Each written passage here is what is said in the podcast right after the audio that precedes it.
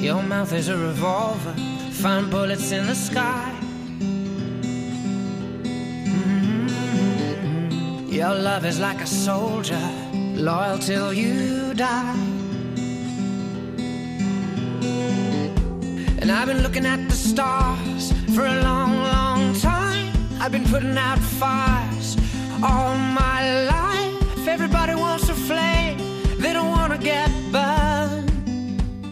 Comienza Mirada de Apóstol, un programa dirigido por el padre Miguel Segura.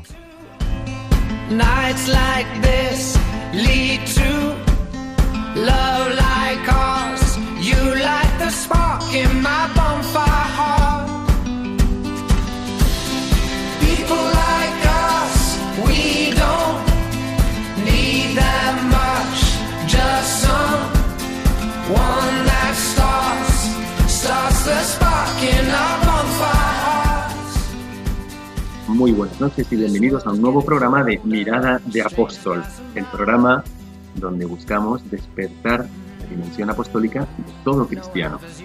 Tú, si has sido bautizado, también tienes este impulso apostólico que reciben todos los seguidores de Jesucristo cuando nos unimos a Él. Hay una forma de ver el bautismo que nos ayuda a entender por qué el apostolado no es una tarea más ni un peso, sino que es como una necesidad. O sea, de la misma forma que el pulmón está hecho para respirar aire o el ojo está hecho para captar la luz, también el cristiano está hecho para ser apóstol.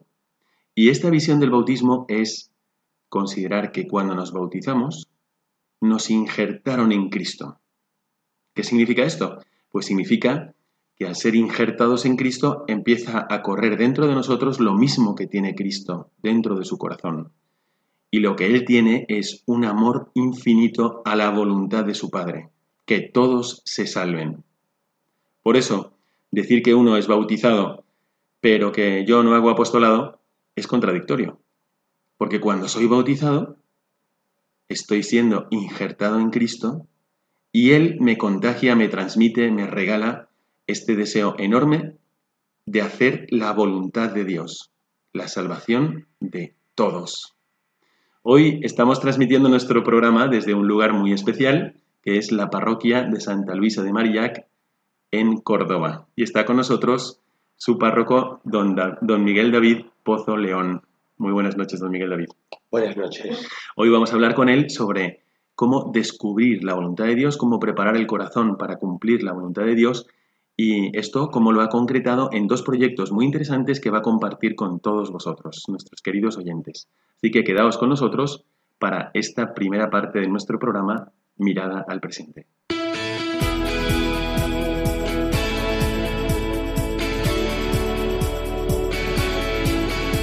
Mirada al presente.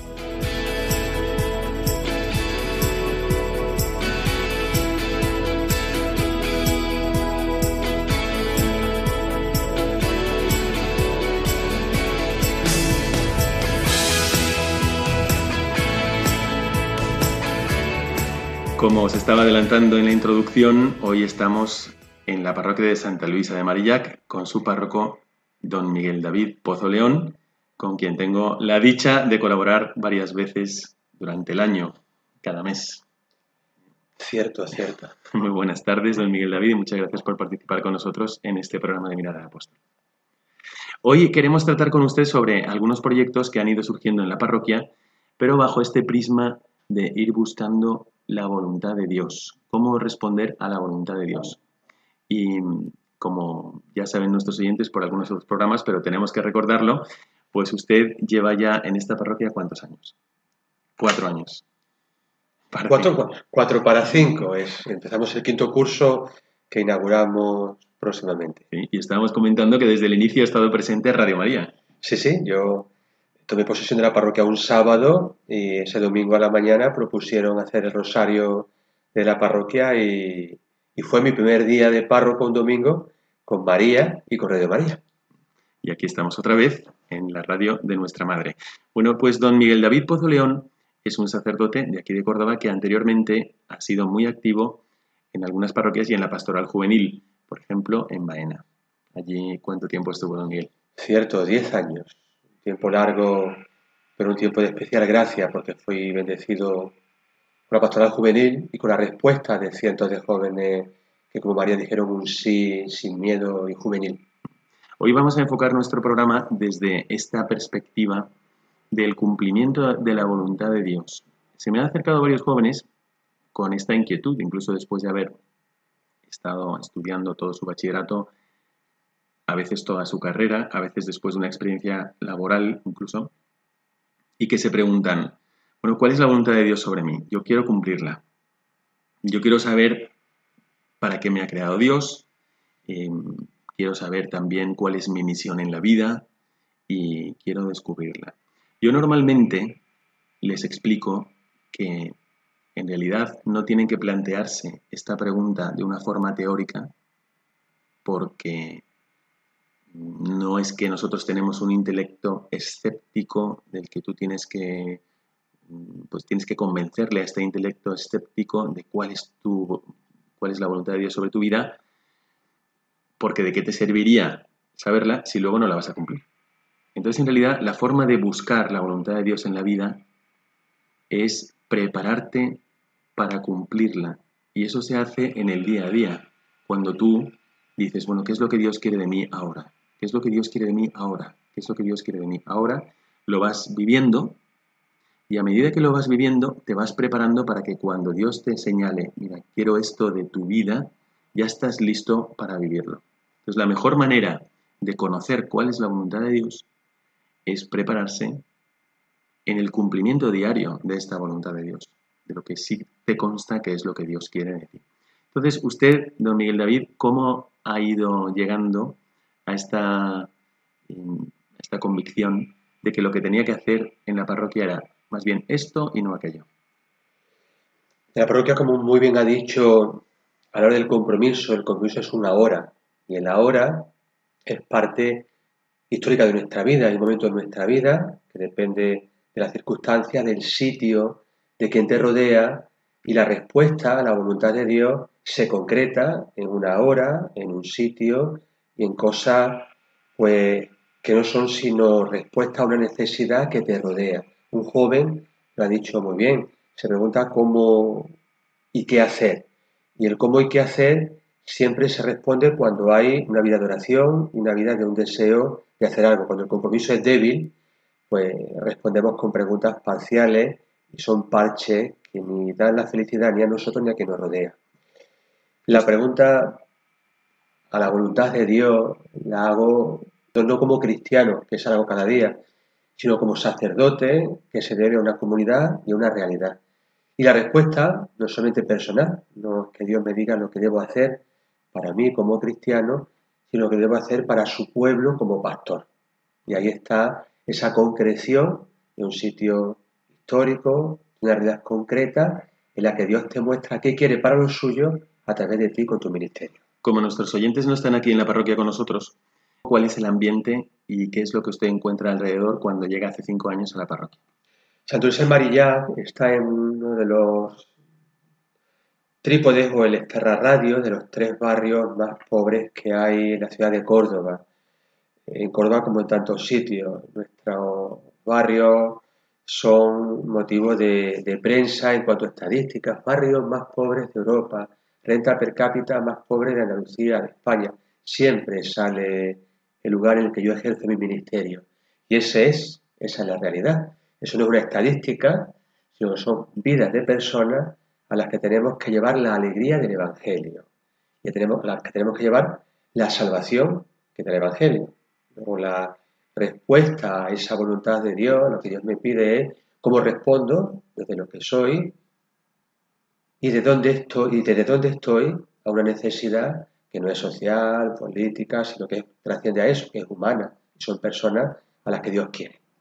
Nosotros hemos tratado ya en algún otro programa sobre su ministerio y qué es lo que, pues, cómo ha ido ejercitando esta dimensión apostólica como cristiano y sacerdote. Y efectivamente usted venía de una parroquia muy viva en cuanto a la pastoral juvenil en Baena y con grandes colas para confesión, con mucha implicación también juvenil y que fue creciendo durante sus años de párroco allí. Y ahora, al llegar aquí, eh, ¿qué es lo que usted vio que tenía que que poner en primer lugar para ejercitar su sacerdocio y también para ir descubriendo qué es lo que Dios le pedía en este momento.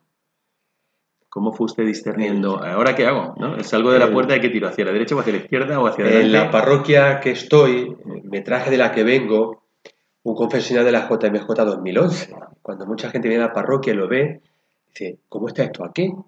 Y yo digo que eso es un símbolo del recuerdo del milagro de Dios, de que las cosas no dependen de nosotros, sino que dependen de Dios. Yo recuerdo los tiempos en los que había una cola de jóvenes para confesar y ese confesionario me recuerda que Dios es el que siempre está y el que hace las cosas. Estoy en un barrio en el que los jóvenes tienen matada la juventud, o al menos la ilusión por una juventud que lleve a un futuro cierto, esperanzador, digno, porque ya en la adolescencia la pobreza, la exclusión, la marginación, la droga les rompe cualquier tipo de futuro y aunque ellos creen que lo tienen, acaban en la tristeza, en la calle o en la cárcel. El obispo, una de las veces que venía por aquí, que viene mucho, decía, vengo de ver a tus feligreses. Venía triste porque cada vez son más los jóvenes de estos barrios de periferia que ingresan en la cárcel. Evidentemente, si empiezan a delinquir de los 13, 14, 15 años, en la edad de 18, pues sus condenas se hacen ya por internamiento, ¿no? Luego, lo que me preguntaba, la realidad es gente que sigue necesitando a Dios.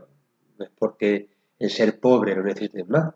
Tal vez ser pobre haya construido en ellos un muro entre ellos y nosotros que no acaban de atisbar como Dios los quiere.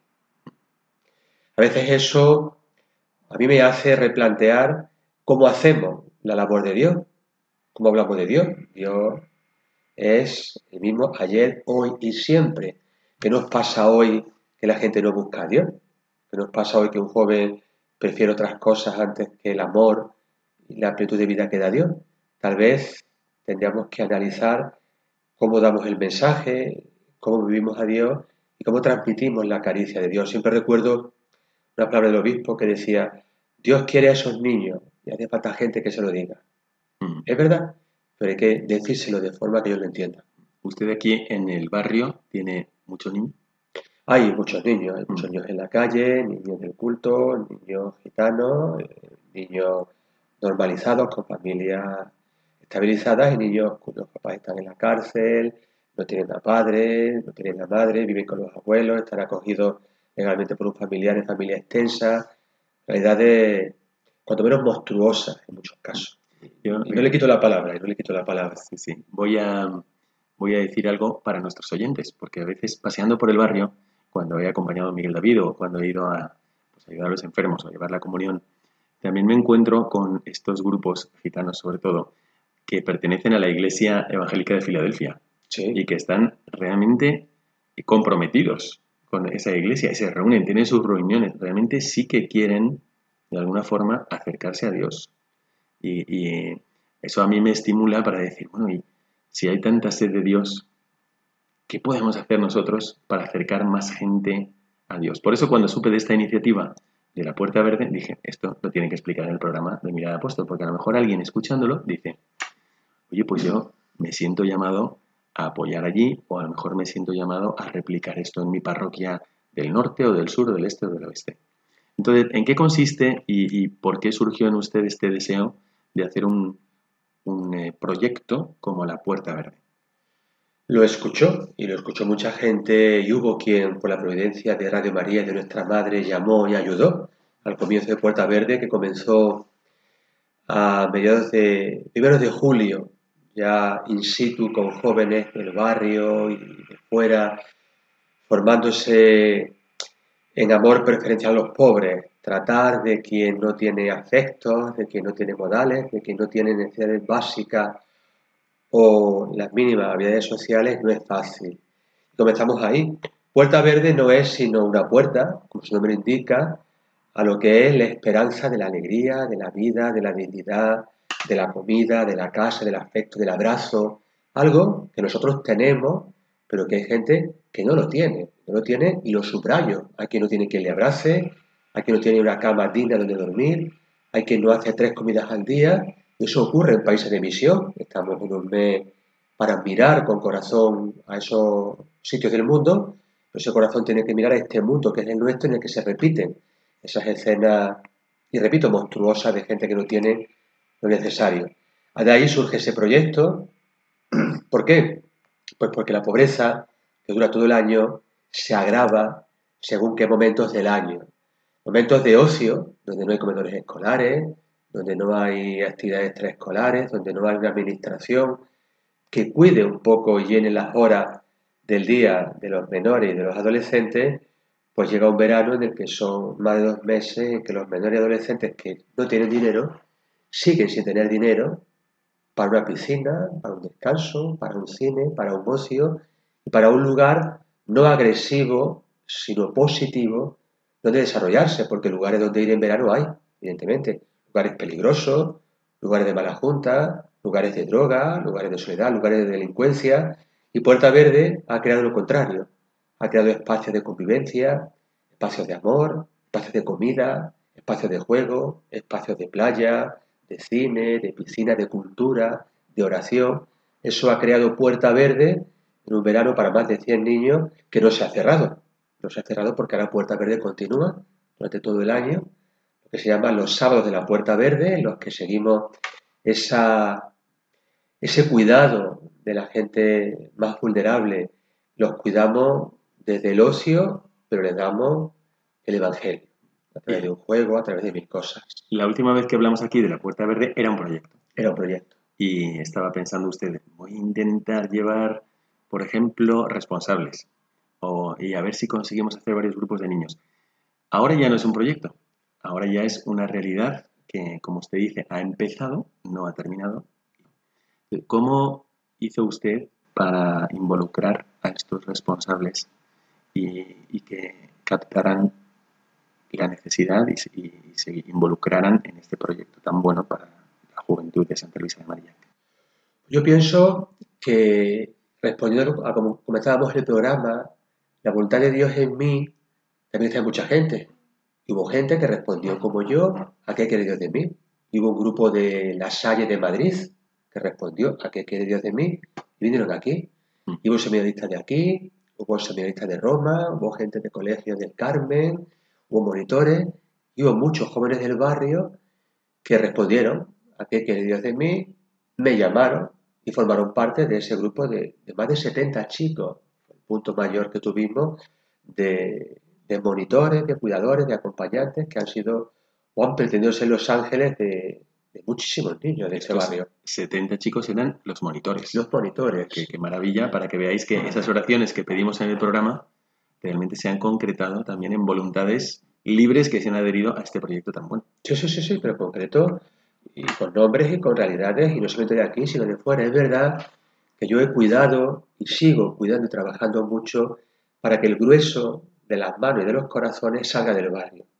Es verdad que acogemos y agradecemos las manos de fuera, pero es menos cierto que tienen que ser manos de dentro, las que se conviertan, las que nos ayuden a convertir y a cambiar el orden de las cosas. Mm. De un futuro de cárcel a un futuro de cultura, de un futuro de delincuencia a un futuro de amor, de amistad. Entonces es un redoble, y es verdad que es más dificultoso, está siéndolo, pero apostamos porque sean jóvenes de nuestro barrio a los que capacitemos, con ayuda de otros, por supuesto, para que ellos gente del barrio transforme a la gente del barrio. Si alguien tuviese que informarse de qué es eh, Puerta Verde y usted se lo tuviese que explicar en un minuto, ¿qué actividades señalaría de las que han tenido durante el verano y que han sido, por una parte, de ocio, pero también han sido pues, formativas y, dirigidas a formar esta comunidad naciente de cristianos? Claro, cualquier cosa que tenga un atisbo de regularidad, de formalidad y de compromiso, ya es formación. Un niño sin orden, que ordenadamente venga todos los días a las 9 de la mañana de forma ininterrumpida, es un logro, hemos creado un hábito saludable. Un niño que aprenda a compartir tiempo y amistad con otros que no conoce, incluso que son distintos, un gitano con un payo, un de... Eso es formación, y esa formación es evangelio. Nosotros Puerta Verde es un proyecto eh, que nace de una parroquia, pero abierto a todo el mundo de personas, a toda clase de personas, creyentes, no creyentes, ha habido musulmanes, ha habido evangélicos, porque Bueno, Dios no distingue, Dios abraza y nosotros somos los brazos de Dios. En un minuto, me sobra el minuto, Puerta Verde es el abrazo de Dios, es una realidad apremiante que se ha hecho posible. Qué bien. Eh, Y a la- si, hablas, si hablamos, porque alguno podrá estar pensando, bueno, en mi ciudad también hay algún barrio así, o a lo mejor en mi, yo participo en alguna parroquia que necesite también estas cosas. ¿Y qué es, en qué han consistido las actividades que han ido haciendo posible este movimiento de personas, de jóvenes y de acercamiento a la parroquia? Si, si decimos, claro, los jóvenes acaban su vida escolar anual en torno a finales de junio, prácticamente. Y entonces, ¿qué es lo que hicieron con Puerta Verde? Pues Puerta Verde es una, ha sido un campamento de verano. O sea, dentro del proyecto Puerta Verde hay una parte fuerte de campamento de verano.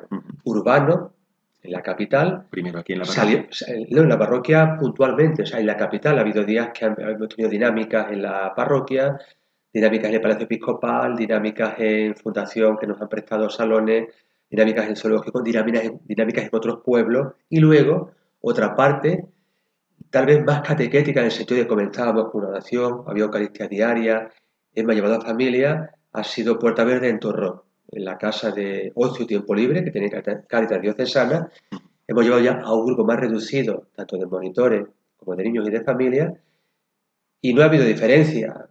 En el Palacio Episcopal, la catequesis, la dinámica que hicimos fue no hago ni el huevo, ¿vale? Una dinámica con un nombre curioso, pero que no era sino la corresponsabilidad que brota de un evangelio que nos dice que tenemos que ayudarnos unos a otros. En Torró, pues se hacía desde una parábola o una catequesis. Era lo mismo, no es disfrazar, es adecuar. Yo me pregunto, y me pregunto con cierto, no temor, pero sí preocupación, ¿qué nos ocurre a la iglesia que convocamos a catequesis y no viene? Y hacemos puerta verde y hay más de 100 niños y hay lista de espera. Me hace volver a plantear y volver a afirmar el cómo hacer las cosas. Hay que hacer las cosas con normalidad y con actualidad. La actualidad no está reñida con la tradición, con la devoción. No, no está reñida. Pero a los chicos de hoy hay que hablarles en el lenguaje que entienden. Tal vez tenemos que analizar si nuestro lenguaje les suena chino y por eso les aburre. Porque Dios no aburre. Dios alegra. Y la gente, usted lo decía muy bien, la gente sigue teniendo necesidad de Dios.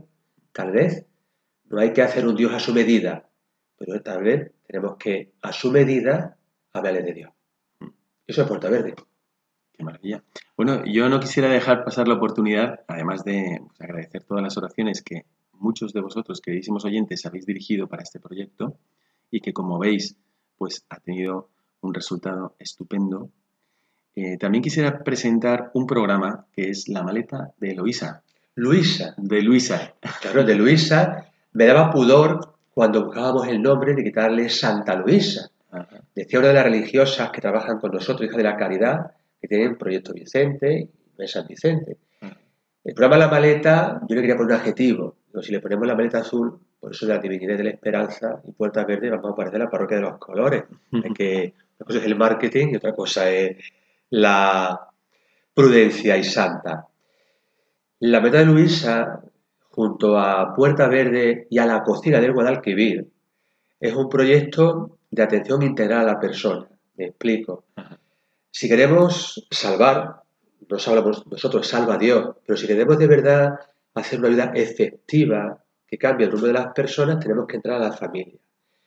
¿Qué hace falta en una familia? Ocio. Puerta Verde.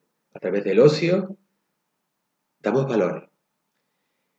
Promoción. Y viene la, la maleta de Luisa. Ahora hablaré. Y subsistencia. La cocina del Guadalquivir. Estamos ahora mismo ultimando el programa para hacer un espacio en el que con comida, perdón, con alimentos que sobran, cocinarlos ellos mismos y autogestionarse. Está por llegar. Lo vamos rezando. ¿Qué es la maleta de Luisa? Los jóvenes se quedan sin futuro. Los jóvenes que se desenganchan del sistema escolar van a la calle. en una barriada la gente pasea, va a una sala de juegos y tiene su amigo. En esta radio la gente no, no tiene donde pasear, los amigos es el diablo, te dice que te quiere, o te quiere para que le vendas droga, después de engancharte a ella, y con una edad muy temprana de la adolescencia te quitan la vida. Nosotros queremos dar esa vida. La verdad de Luis es un programa, un, programa que tiene dos caminos. El primero es la gente de la calle, adolescentes que se han descolgado del tema escolar y están en la calle. Y les ofrecemos una formación. Lo tenemos ahora mismo a uno ya en- haciendo un módulo de peluquería. Otra chica en un, estudiando un grado medio de farmacia. Nosotros le proporcionamos estudios, les ayudamos en su formación y les capacitamos y a su vez ellos tienen una contraprestación. Yo te posibilito que estudies, pero tú vienes a la formación, haces un trabajo con los pobres, con Cáritas y nos dejas ayudarte. Esa ayuda es un milagro, porque un chico de la calle que consigue con un módulo estar en el mundo laboral se salva del infierno. Puerta vez, por maleta de Luisa. Y por otra parte, hay una realidad, y es que los jóvenes del- tutelados por la Junta, cuando cumplen los 18, se quedan sin mamá, se quedan sin Junta de Andalucía, que les pone la maleta en la puerta. Porque si un año hay 100 tutelados que cumplen 18, hay 10 plazas para 100. Y existe lo que se llaman los pisos de alta intensidad, los pisos de emancipación, son lugares institucionales de ONG, muy pocos de la Junta y de la Iglesia, la que se acogen a estos chicos con la mayoría de edad hasta que se les da un futuro. Ahí entramos nosotros. Queremos hacer un hogar, no un piso al uso en el sentido de la burocracia, lleno de técnicos y de horarios, sino un hogar en el que cuando esa maleta se pone en la calle, la cojamos con ellos y se la guardemos junto a ellos hasta que le demos un futuro. Ese es el programa. En la parroquia se habilita una parte de la casa rectoral en la que se van a acoger a tres jóvenes tutelados de la Junta para capacitarlos, para formarlos, para llevarlos al mundo laboral, para ser ese brazo, en este caso de, de Madre María, como cualquier madre lleva a su hijo futuro, llevarlo desde nuestra fe, es lo que va a hacer posible este programa, la fe de ayudarle. Bueno, pues queridos oyentes, estamos escuchando a don Miguel David Pozo León, que es el párroco de Santa Luisa de Marillac, en el polígono del Guadalquivir, en Córdoba, y nos está contando esa aventura interior de ir descubriendo cuál es la voluntad de Dios para él como cristiano, como párroco, y que ha podido ir concretando en estas iniciativas tan buenas. ¿Qué os parece? ¿Queréis comentarlo con nosotros? Podéis escribir al correo electrónico del programa mirada de apóstol radiomaria.es. Y ahí podéis contar, pues, no solamente qué os parece, sino también vuestras ideas, vuestras experiencias y si habéis tenido algún tipo de ayuda a la hora de ir descubriendo cuál es la voluntad de Dios para tu vida y en concreto en tu dimensión apostólica, cómo has descubierto ese apostolado que Dios te está invitando a vivir. Bueno, vamos a, a desearle a don Miguel David Pozo León una, pues, una fecundidad sacerdotal y cristiana muy grande en su parroquia y especialmente en estas iniciativas. No sé si usted quisiera hablar de alguien, de algunos que hayan hecho posible el llevar adelante este, tanto el proyecto verde como el programa de la maleta de Luisa. Bueno, la maleta está siendo lanzada, se envió el proyecto este viernes pasado, en la diócesis, la revista se hará público este, esta semana que viene. Ya previamente comenzó a marchar, ya decía que hay jóvenes que están en ese programa. A la maleta le faltan ruedas, y las ruedas son las personas que la hagan posible, porque hacen falta recursos, hace falta eh, dinero para que los chicos estudien, dinero para que los chicos coman, dinero para que los chicos vistan, y las ruedas son la oración, el afecto, pero son los medios. Hemos encontrado pues, dos personas que se han hecho cargo de este chico, que mismo estudia su modelo de peluquería, pues serán las ruedas de esa maleta y gracias a dos personas, ya que unos meses este chico habrá salido de un infierno y estará en un cielo gracias al amor, ¿no? Pues yo pido ruedas, pido ruedas, que son oraciones, que son apoyo y que son concreciones materiales de gente que diga, pues mire, yo quiero ayudar a este chico, quiero becar a este joven, quiero posibilitar los estudios de esta chica. Eso tiene nombre, no es decir, bueno, ¿qué doy a quién doy? Yo te doy la posibilidad de poner cara a un futuro de alguien que necesita de ti y de mí. Esto no es abstracto. Sabemos a quién tenemos que ayudar y sabemos quiénes somos los que tenemos que ayudar. Mm. Antes de terminar con esta parte de nuestro programa, a mí me gustaría recordaros a todos vosotros aquel programa en el que hablábamos de cuánto apostolado podemos hacer todos nosotros simplemente con el buen uso de la lengua. Fijaros bien lo que nos está contando don Miguel David y cómo está la iglesia ayudando en un lugar cercano y a la vez lejano, en un lugar que está muy necesitado. Y ahí está la iglesia, con las personas comprometidas, usando todos sus talentos y toda su creatividad para poder ayudar a lo que la Iglesia quiere, una vida plena en todos los sentidos de cada persona, una vida plena llena del amor de Dios. Y eso a través de todos los bienes que don Miguel David con la parroquia está tratando de compartir con los demás. Así que acordaos de hacer apostolado también con vuestras conversaciones, con vuestra lengua, eh, enseñando la realidad de una iglesia comprometida con los más necesitados y con los más pobres. Recordad también que dice el Papa Francisco que efectivamente los más pobres son los que no tienen a Cristo, pero cuando se juntan estas dos pobrezas, la material y la espiritual, entonces requiere de toda nuestra creatividad, arrojo y talentos. Bueno, pues entonces vamos a terminar así esta parte de nuestro programa, esta mirada al presente, para buscar aquello que nos inspira, que es la palabra de Dios transmitida también por el magisterio.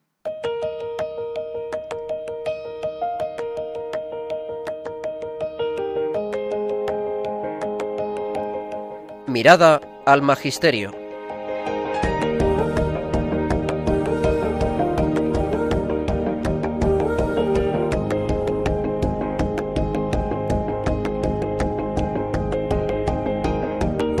Comenzamos esta segunda parte de nuestro programa, la mirada al magisterio, y vamos directamente a un texto del Papa Francisco, como sabéis, acabamos de celebrar la fiesta de, bueno, la memoria de San Francisco de Asís, pero recuerdo de, mis años en Roma que era el patrono de Italia y era una fiesta por todo lo alto. Y el Papa Francisco, al inspirarse en este santo, nos hacía o nos señalaba también la necesidad de ese deseo de Jesucristo de mostrar el amor de Dios de una forma todavía más evidente al atender a los más necesitados. Como Jesucristo lo primero que hacía cada vez que llegaba a una aldea era visitar a los enfermos, a los más necesitados, a los más pobres, en sus bienaventuranzas, en su, ese plan programático de vida, de corazones que le siguen, nos señala esa pobreza de espíritu como esa gran libertad. Bueno, pues vamos a ir directamente sobre un texto del Papa Francisco, que es su mensaje a la tercera jornada mundial de los pobres, y que se titula La esperanza de los pobres nunca se frustrará. dice así, voy a leérselo a don Miguel David para que él nos comente este texto. Todos los días nos encontramos con familias que se ven obligadas a abandonar su tierra para buscar formas de subsistencia en otros lugares. Huérfanos que han perdido a sus padres o que han sido separados violentamente de ellos a causa de una brutal explotación. Jóvenes en busca de una realización profesional a los que se les impide el acceso al trabajo a causa de políticas económicas miopes. Víctimas de tantas formas de violencia, desde la prostitución hasta las drogas, y humilladas en lo más profundo de su ser. ¿Cómo olvidar, además, a los millones de inmigrantes víctimas de tantos intereses ocultos tan a menudo instrumentalizados con fines políticos, a los que se les niega la solidaridad y la igualdad. ¿Y qué decir de las numerosas personas marginadas y sin hogar que deambulan por las calles de nuestras ciudades? Miguel David, párroco de Santa Luisa de Marillac, ¿qué eh, resuena en su corazón cuando escucha este texto del Santo Padre? Cuando para ustedes resonará de forma especial porque todos los días nos encontramos con familias. Así. Cuando uno se levanta, yo, yo pienso que no se levanta con el deseo de, hacer daño a otro. Sin embargo, Yo me pregunto cada día, ¿qué interés, dice el texto, ¿no? Pero, ¿qué interés tenemos en que en lugar de facilitarnos la vida, nos complicamos la vida? a nivel de instituciones, a nivel de, de política, a veces hacemos cosas contradictorias con el bienestar de la persona. Porque tal vez detrás hay un interés particular, un egoísmo, un acaparar, que hace que siempre la consecuencia sea eh, la vida fea, que tiene la vida más estropeada. El pobre es más pobre porque en lugar de buscar manos y políticas que le ayuden, hacemos políticas sin manos que lo ahogan. Yo me hago esa reflexión, ¿por qué no somos más humanos? ¿Por qué no nos queremos un poco más? ¿Por qué no buscamos cómo facilitar, cómo deshacer nudos, cómo posibilitar que, vivamos en convivencia? ¿Qué, no, ¿Qué nos pasa que hacemos lo contrario? ¿O qué creemos que tenemos tras la puerta al hacer lo contrario?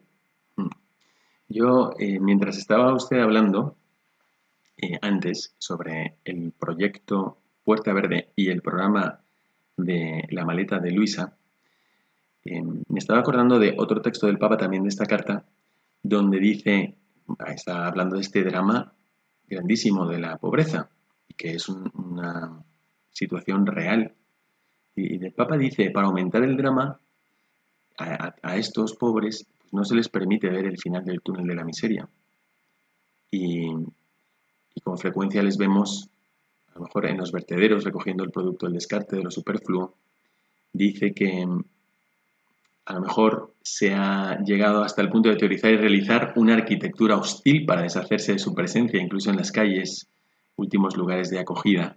Dice, deambulan de una parte a otra de la ciudad esperando conseguir un trabajo, una casa, un poco de afecto, yo veo estas iniciativas que usted nos ha contado como un esfuerzo de solucionar prácticamente lo que está sufriendo la gente con nombres y apellidos y entrar, como usted dice, en su familia.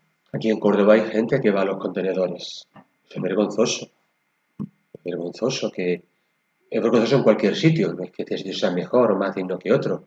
Digo que es vergonzoso porque a mí me vergüenza salir a la calle y ver que hay una familia, llevan un hierro especie de, anzuelo grande que lo meten y sacan cosas. Quien está en un contenedor cogiendo cosas no es porque sea su hobby o su medio de vida. Quien está en un contenedor porque su único medio de vida es sacar algo para comer. A mí se me vergüenza. Si hacemos nosotros. Una de las cosas que me llamaron la atención cuando llegué a Santo Luis Marillac, recuerdo que un día vine para ayudar a don Miguel David, eh, en la puerta había una señora que, cuya hija se había suicidado. Lo recuerdo. ¿no? Y pues es, esto nos habla también de que el drama no es cuento, que es real y que puede llevar a una visión de la vida tan poco esperanzada, que si lo, lo que te espera es un trabajo indigno, una vida muy cuesta arriba sin que tú mismo has perdido tu propia dignidad o, que no ves ninguna solución por ninguna parte. Y entonces a mí me, me llamó mucho la atención cómo durante todo el año, cuando estuvimos en las misiones o cuando estuvimos en Semana Santa, se cuidaba mucho la liturgia, se cuidaba mucho la oración en común. Y es verdad que de ahí eso es lo que te permite, en medio de la misma situación que a una le puede llevar a quitarse la vida, a otro le puede llevar a llenarse de esperanza. Y, salir pues a transmitir esa esperanza, cariño, amor. y es lo que necesitan también, alguien que les mire como haciéndoles ver que son muy valiosos, que todos somos muy valiosos. Hacíamos una entrevista para la revista Iglesia en Córdoba esta próxima semana, hablando de la, la maleta de Luisa. Decía, los adolescentes y jóvenes que queremos ayudar son esos chicos a los que vemos desde autobús cuando vamos por Córdoba, o a los que vemos en un paso de cebra cuando venimos por estos barrios. No es una película, es gente de aquí. Y la gente que pasea por aquí en la pobreza son pobres y eso es vergonzante.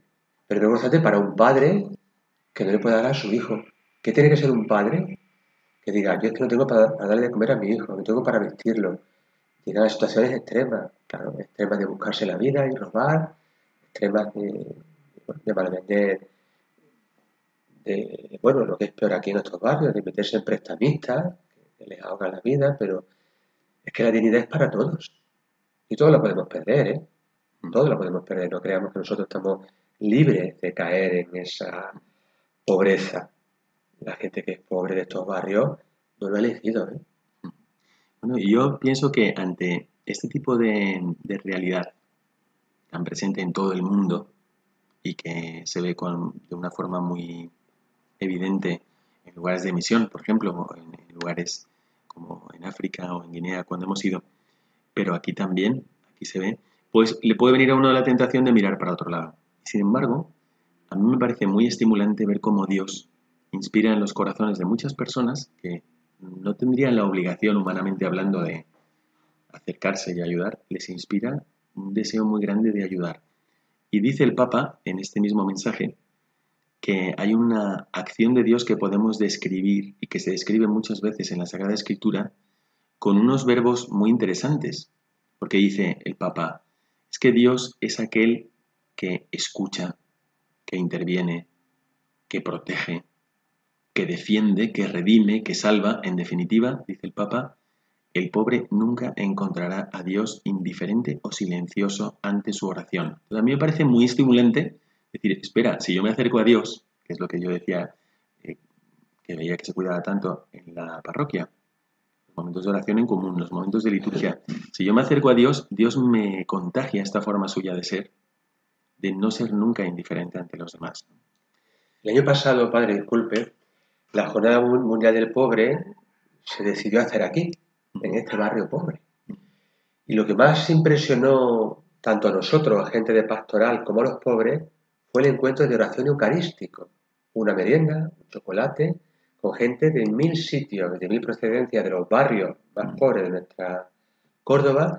Luego pasamos a una adoración eucarística. Es cierto que se cuidó una liturgia pues bien hecha, con una performance, un acercamiento, unas piedras que simbolizaban la dureza, unas manos blancas de gente de Cáritas que simbolizaban la ayuda. La ayuda se cuidó mucho, esa adoración eucarística con el Santísimo, pero lo que a la gente que de nuestros barrios vinieron fue como la liturgia les llevó a Dios y se fueron encantados.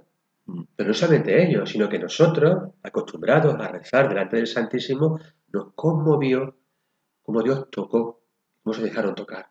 Por eso la liturgia hay que cuidarla, hay que adaptarla, hay que hacerla como la mamá que da la papilla para que el hijo pueda explicarla, hacerla. Pero cuando lo haces, lo acaba de leer, Dios no deja. Dios no deja. Qué bien. Bueno, pues aquí tenemos un poco la clave. Uno dice, bueno, y si yo más bien soy de los que aparta la mirada o no me intereso demasiado, bueno, no pasa nada. Tú acércate a Dios, porque es que es Dios el que no te va a hacer indiferente. Y Dios te va a poner en el corazón la forma en la que tú también puedes ayudar a quienes no tienen una situación tan favorecida o que están viviendo una situación directamente muy difícil y que los tenemos tan cerquita. Bueno, yo os animo, estamos hablando con don Miguel, don Miguel David, pero en cualquier ciudad en la que os encontréis, la acción de la Iglesia a través de Caritas y de tantas personas de buena voluntad, pues se multiplica y están deseando manos, pies, ayuda, ideas y oraciones sobre todo. Así que bueno, vamos a concluir esta parte de la mirada al magisterio guardando en nuestro corazón esta palabra del Papa, este mensaje del Papa, la esperanza de los pobres nunca se frustrará, y recordando que cuando Dios está en tu corazón, nunca eres indiferente. Dentro de unos minutos venimos para hacer una mirada hacia el futuro.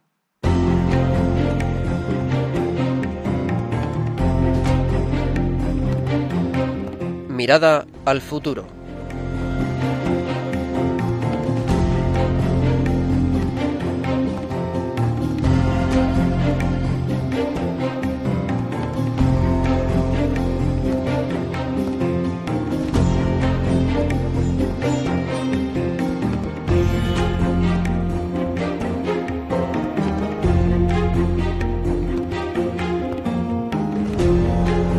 Bueno, ya estamos en la parte final del programa. Don Miguel David, muchas gracias por habernos acogido en su parroquia y por habernos dedicado tanto tiempo para comentar este proyecto Puerta Verde que ha comenzado y sigue y este programa de La Maleta de Luisa.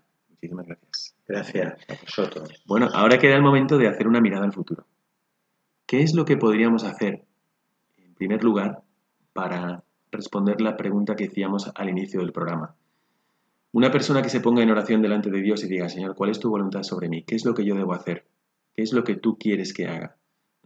¿Qué le aconsejaría usted a una persona eh, que se encuentra en unas circunstancias, a lo mejor como las suyas, a lo mejor diferentes, pero que tiene esta inquietud en su corazón? ¿Qué quieres de mí, Señor? ¿Usted qué le aconsejaría? Que intensifique la pregunta y que la espacie en el espacio. Que dé tiempo de oración, que la pregunte varias veces, porque la respuesta será directa. Mm. Tal vez yo le diga, mira a tu derecha, a quien tiene y ayúdale. O tal vez Dios diga, mira el horario de trenes o de aviones y vete a tal sitio. Pero y la pregunta no debe ser en un momento de especial devoción, puntual y aislado. La pregunta tiene que ser respuesta a una vida de inquietud. Porque si no, una olla llena de agujeros, al que le tapas el agujero con una mano con la otra, siempre tiene agujeros y el agua se va. Unas respuestas puntuales y parciales no arreglan las vidas. El Evangelio es de por vida. Luego la respuesta, cuando es madura, cuando es fruto de una vida de oración y de una búsqueda sincera, la respuesta es radical. La palabra radical a lo mejor es fea, sobre todo ahora cuando estamos con radicalismo sucio. Pero la palabra radical es muy evangélica, porque Dios no quiere medias tintas. Deja a tu padre y a tu madre y sígueme. No mires atrás. Gente que mira para atrás, usted decía, gente que mira para otro lado hay mucha. Queremos gente que mira al sagrario. Y en el sagrario descubre al pobre. Efectivamente, y yo creo que no conozco a nadie que sea feliz viviendo una vida tibia. Y nadie es feliz viviendo una vida mediocre. Al mismo tiempo, tampoco es de utilidad saber qué es lo que Dios quiere si no te encuentras con disposición de hacerlo. ¿De qué te serviría saberlo? Claro. Si yo sé... Dios sigue llamando, lo que ocurre Sí. que no respondemos. Efectivamente. Entonces cada uno en su oración, al querer mm, descubrir la voluntad de Dios, creo que no debe agobiarse en hacer muchas elucubraciones. ¿Qué será? ¿Será esto? ¿Aquello? ¿Será esto? ¿Aquello? ¿Será? Sino más bien es pedirle a Dios la gracia de prepararse a cumplir mejor la voluntad de Dios, sea cual sea. Entonces, ir muy predispuesto a decir, hoy voy a vivir la voluntad de Dios porque la relación con Dios es de amor y el amor es la unión de voluntades. Al final, cuando tú ves a dos amigos que, ¿qué quieres hacer? No sé, ¿tú qué quieres hacer? No sé, ¿tú qué quieres hacer? Otra vez, no. Que quiero lo que tú quieras, quiero lo que tú quieras, eso es el amor. Entonces con Dios también es esto. No quiero saber lo que quieres, sino que yo quiero querer lo que quieres. Y esta es la mejor forma de prepararse para cumplir la voluntad de Dios. Bueno, hemos hablado de, una, de algo muy concreto, que don Miguel David, al llegar a la parroquia, estaba pensando, ¿qué será lo que Dios quiere de mí ahora en esta parroquia? Y han pasado ya unos años y ha probado también muchas cosas con fecundidad, con éxito, se podría decir, también aunque es hablar humanamente. Y hemos hablado de estas dos últimas, que es un proyecto para ayudar a los niños, niños que están socialmente, se podría decir, un poco deprimidos, o están en un ambiente difícil más bien, y también un programa de, el programa de La Maleta de Luisa, que es un programa de promoción humana y cristiana en el seno de la Iglesia. Entonces, si alguien quisiera echar una mano, no digo específicamente, aunque también en la parroquia de Santa Luisa de Marillac, pero ¿usted qué recomendaría a alguien para trabajar en estos campos? Si resulta que Dios ha permitido que escuche el programa, que le resuene algo en el corazón, que diga, a lo mejor yo podría echar una mano a esto. Y se encuentra, a lo mejor, con un párroco que es, pues, como don Miguel David, aquí en Córdoba, pero a lo mejor se lo encuentra, pues, en Tarragona, o en Pontevedra, o en Cáceres.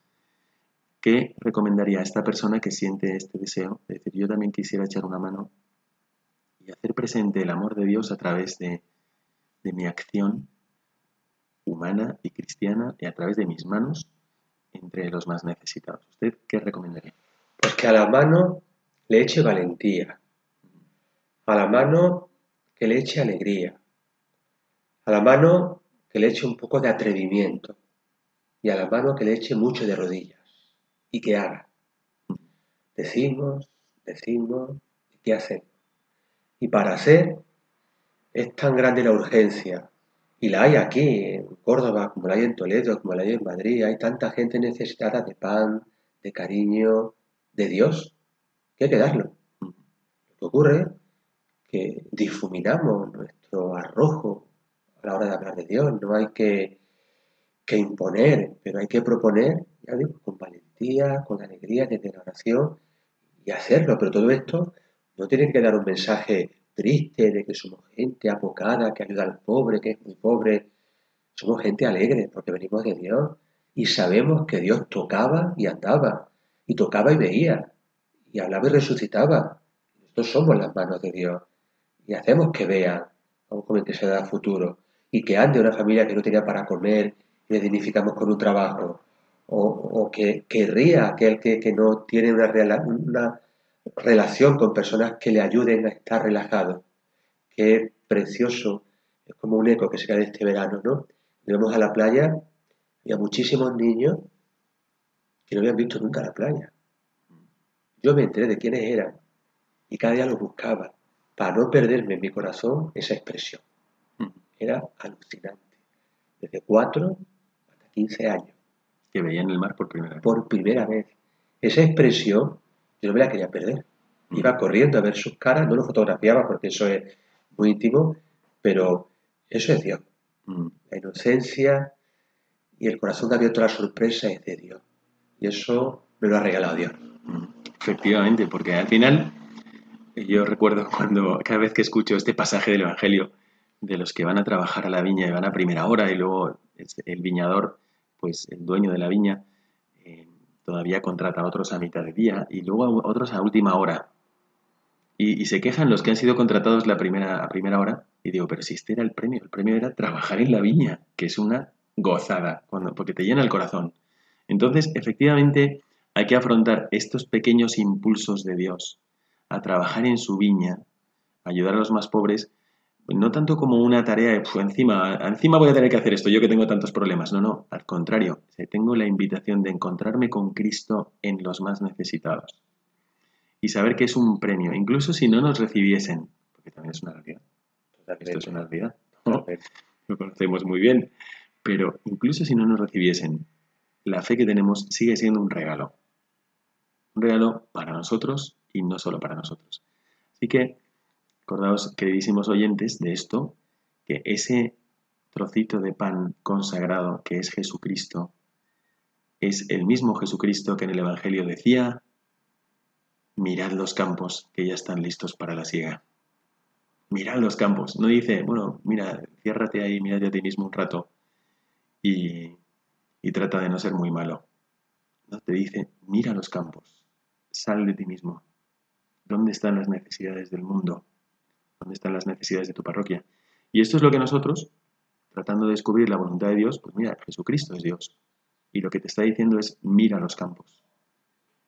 A ver, ¿dónde podemos invertir pues, nuestras ayudas? Y si encontramos personas de la iglesia aquí mismo, en Santa Luisa Marillac, el párroco, don Miguel David Pozo León, pero también las hermanas, las hermanas de Santa Luisa de Marillac, que están entregando su vida por los más pobres. Seguro que en tu parroquia hay tan, otros tantos párrocos y vicepárrocos y religiosas, consagrados, consagradas y muchísimos laicos que están queriendo ayudar a los demás, a Cristo en los demás. Así que nuestra mirada al futuro, una sugerencia que os hago, es esta. ¿Por qué no acercarse, curiosamente, fijaos qué eficaz, a Jesucristo Eucaristía? Para que nos contagie su deseo de cumplir la voluntad del Padre de, tener una misma voluntad con el Padre y vais a ver qué rebote tan intenso hacia el verdadero apostolado vais a recibir cada uno de vosotros. Y al mismo tiempo no como obligación, sino como, como plenitud, como una vida plena. Bueno, pues aquí, a ver, alguna idea más de cara al futuro. ¿Qué más podríamos hacer después de haber escuchado esta, este intento de, de cumplir la voluntad de Dios, discernimiento de cumplir la voluntad de Dios y una actuación para cumplir la voluntad de Dios también en el auxilio y en la ayuda a los más necesitados. ¿Qué se le ocurre? Se me ocurre llegar al futuro a base de un presente trabajado y apasionado. A veces no hacemos y no llegamos al futuro porque creemos que es imposible de hacer. Yo pienso que ahí estamos equivocados. Los santos supieron soñar. Y pienso que soñamos mal porque pensamos metas a las que no se llega.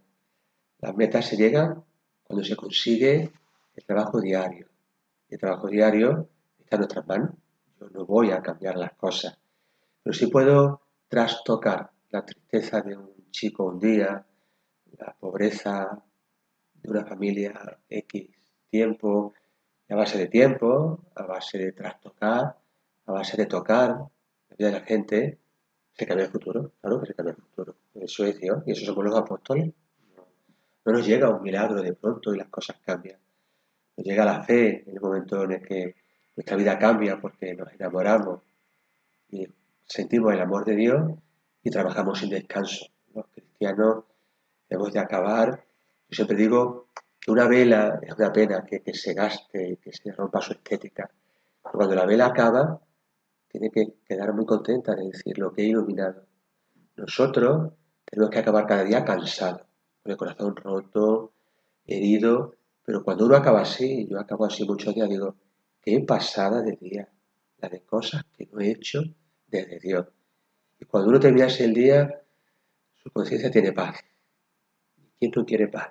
En la conciencia, en la vida y en los insomnios. Esto es la clave de la felicidad, la buena conciencia, nuestra unión con Dios. Hoy tuve la, dicha, y lo digo aquí también para recordarlo, para rezar por él, de comer con mi tío jesuita, que a sus 91 años va todos los jueves a la cárcel a ayudar a la gente encarcelada, a los presos. Este es el impulso que nos viene de Dios.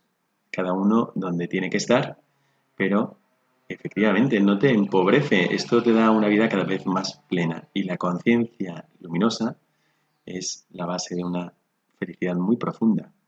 Bueno, pues este, este puede ser el buen propósito del programa de hoy.